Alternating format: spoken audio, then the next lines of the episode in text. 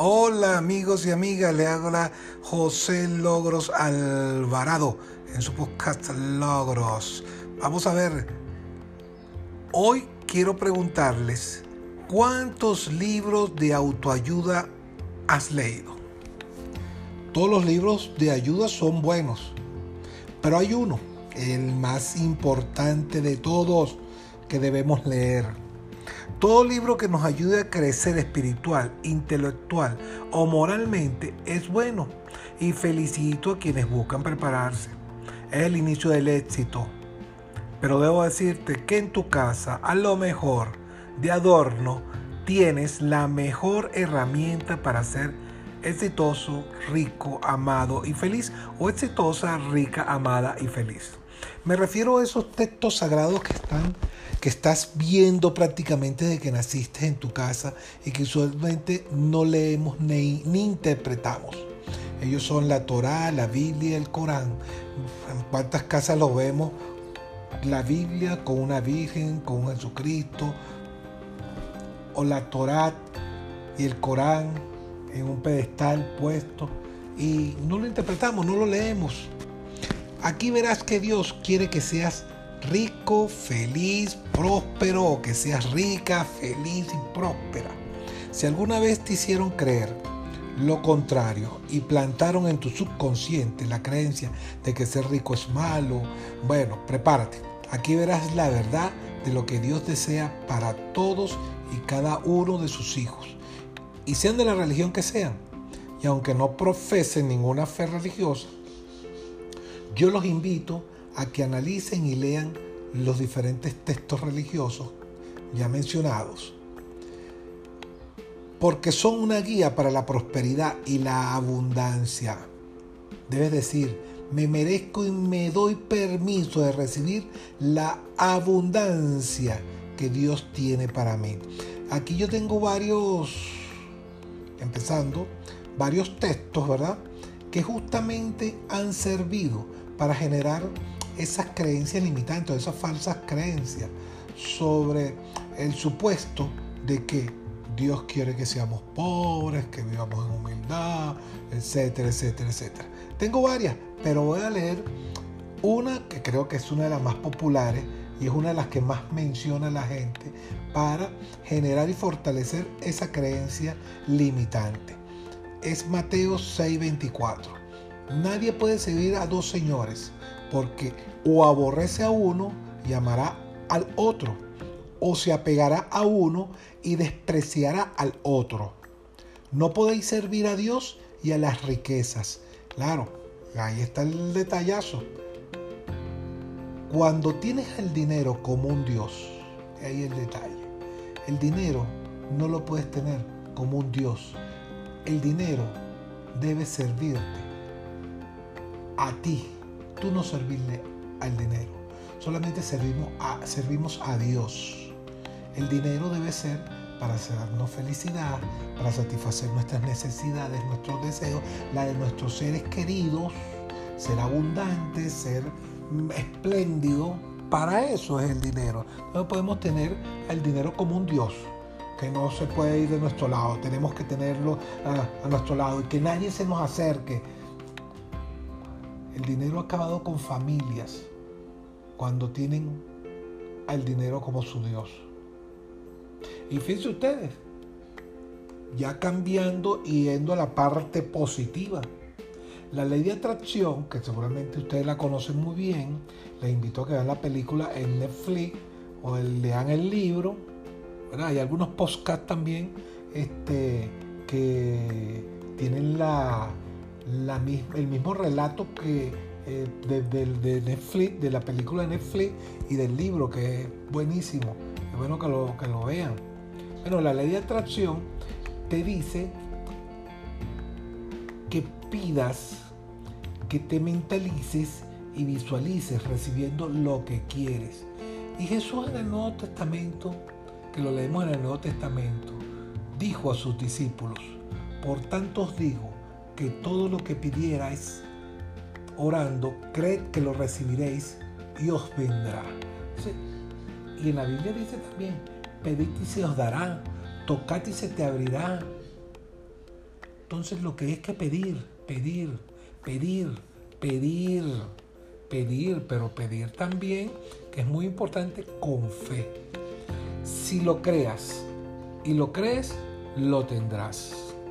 Fíjense tú, Jesús le dijo, en una oportunidad que caminaban y tenía hambre, se acercó una higuera porque quería este, comer de sus frutos.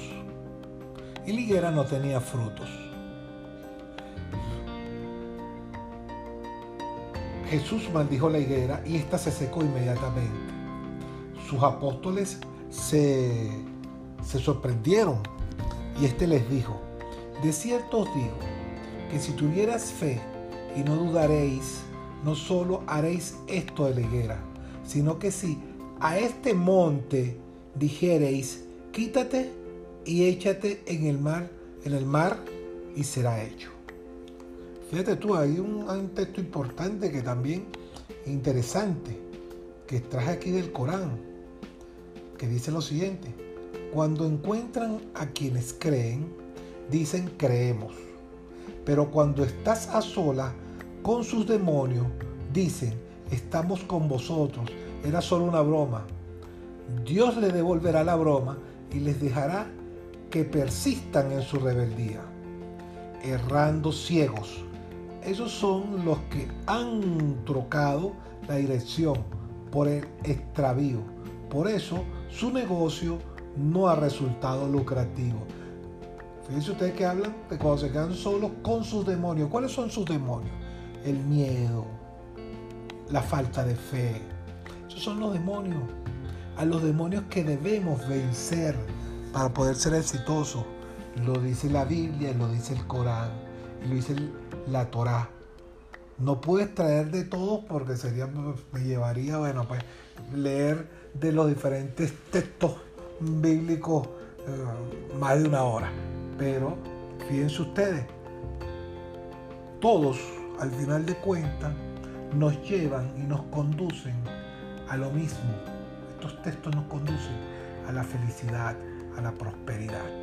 He querido sacar o extraer para traerles a ustedes la parábola de los talentos. A lo mejor algunos ya la conocen, pero vamos a leerla. Dice lo siguiente, porque el reino de los cielos es como un hombre que yéndose lejos llamó a sus siervos y les entregó sus bienes.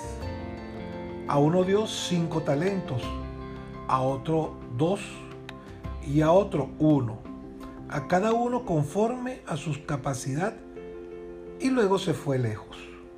Eh, quiero informarles que un talento es equivalente a 10 mil denarios.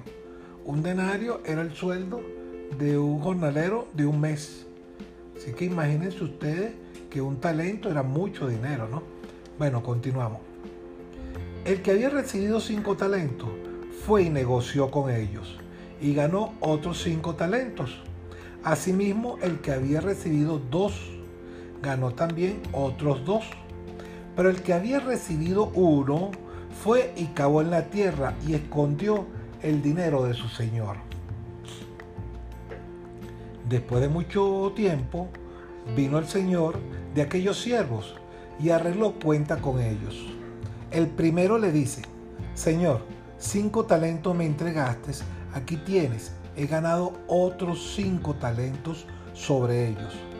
Y el Señor le dijo, bien, buen siervo y fiel, sobre poco has sido fiel, sobre mucho te pondré entra en el gozo de tu Señor y disfruta.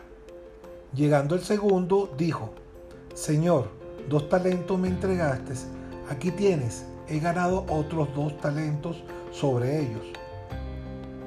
Su Señor le dijo, bien, buen siervo y fiel, sobre poco has sido fiel, sobre mucho te pondré. Entra en el gozo de tu Señor. Pero llegando el que había recibido un talento, dijo, Señor, te conocía, sé que eres un hombre duro, que ciegas donde no sembraste y recoges donde no esparciste, por lo cual tuve miedo y fui, escondí tu talento en la tierra, aquí tienes lo que es tuyo. respondiendo su señor, le dijo, siervo malo y negligente, sabía que ciego donde no sembré y que recojo donde no esparcí, por tanto debías haber dado mi dinero a los banqueros y al venir yo hubiera recibido lo que es mío con los intereses. Quitadle pues el talento y dadlo al que tiene.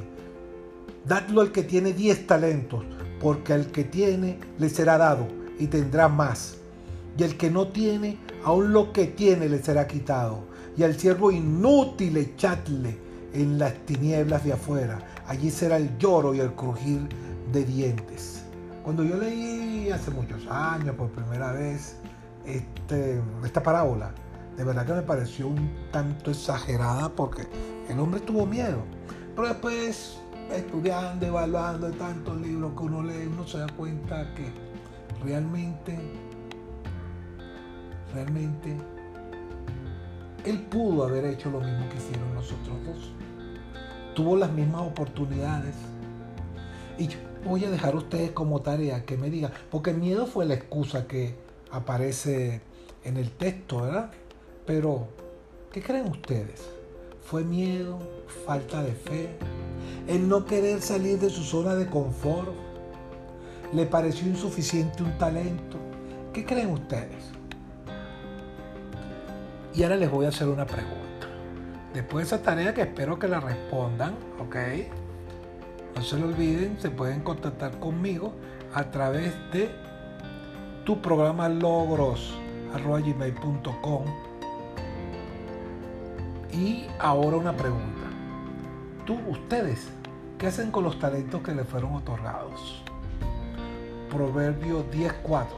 La mano negligente empobrece, mas la mano de los diligentes enriquece. Hay que ser diligente, hay que trabajar, hay que ser próspero, hay que estudiar. La Biblia nos lo dice. ¿Están viendo? La Biblia no nos dice que debemos ser pobres. No, la Biblia nos dice y nos explica que si eres negligente vas a ser pobre no tienes más remedio, no tienes para dónde agarrar. Mientras que si eres diligente, seguramente te vas a enriquecer, vas a vivir bien. No necesariamente vas a ser millonario, pero vas a estar cómodo.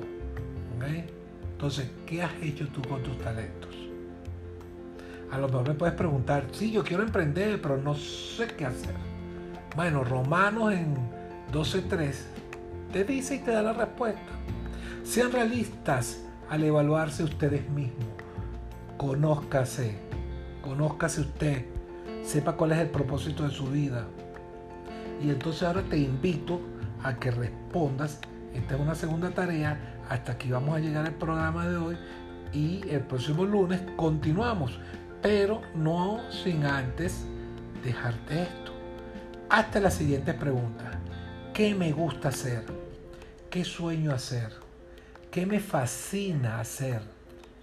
¿De qué puedo hablar, pensar y estudiar todo el día y no aburrirme? ¿Dónde he sido más eficiente en mi vida? Hágase estas preguntas. La respuesta a estas preguntas te llevará a lo que realmente te apasiona. A lo mejor en este momento tu pasión se ha convertido en tu pasatiempo preferido. Pues déjame decirte que eso que tanto te gusta está esperándote para hacerte millonario. Nos vemos el próximo lunes. ¿Ok? Ya saben, tu programa gmail.com. Me puedes escribir por ahí. Gracias. Hasta la próxima.